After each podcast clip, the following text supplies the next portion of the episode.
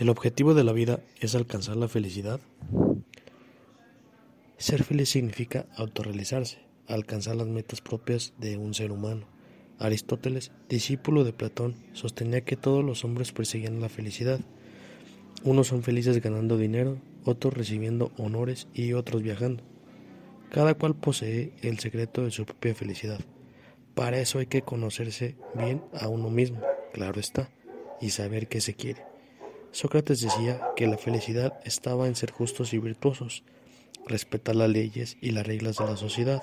Al comportarse de un modo recto y bien visto por la sociedad, eso traería la satisfacción y por consecuente la felicidad del individuo. Sócrates creía que era mejor ser víctima de injusticias y no ser el injusto. Hablando desde mi punto de vista, la felicidad la encuentro en luchar por lo que quiero y deseo en la vida aunque esto conlleve fracasos cientos de veces, entre otros obstáculos que se me puedan presentar. La clave está en no rendirse y seguir adelante hasta llegar a mi meta y cumplimiento de mi sueño. Eso me traerá la felicidad y me enorgulleceré por mi esfuerzo y dedicación. Como decía Séneca, las grandes bendiciones de la humanidad están dentro de nosotros y a nuestro alcance. El sabio se contenta con su suerte, sea cual sea, sin desear lo que no tiene. La felicidad es un estado en el que todo ser humano desea estar. Es a esto lo que venimos a este mundo, a ser felices. Mientras que para algunas personas la felicidad está en tener dinero, bienes materiales, poder y reconocimiento, para otras la felicidad la encuentran en las pequeñas cosas que tiene la vida. Esto puede ser despertar cada mañana y escuchar a los pájaros cantar, mirar el cielo y ver el sol brillar, el tener a su familia viva y unida.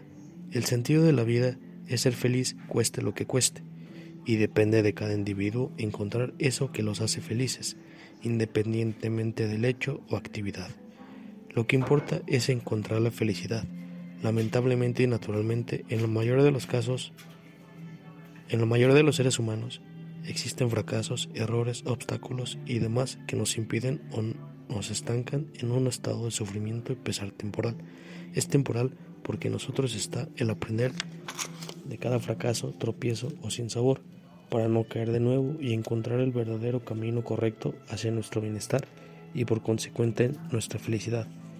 La vida es tan corta que no tiene caso ni sentido pasárnosla sufriendo por cosas sin importancia. Debemos aprender a ser felices con lo que tenemos y si queremos más de lo que ya poseemos hay que luchar y perseguir nuestros deseos y sueños. No rendirnos. Si nos quedamos mil veces, levantarnos mil veces. Esto nos llevará a ser felices y enorgullecernos con nosotros mismos por no dejar de luchar por nuestro bienestar.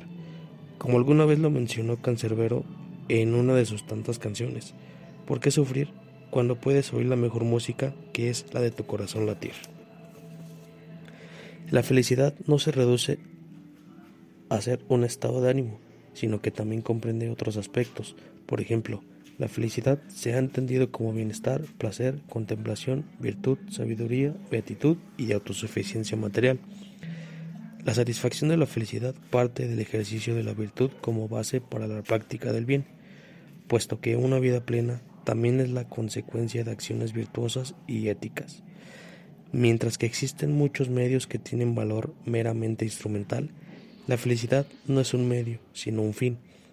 El error reside con frecuencia en dar lugar prioritario en relación con este tema a un aspecto que no tiene este valor.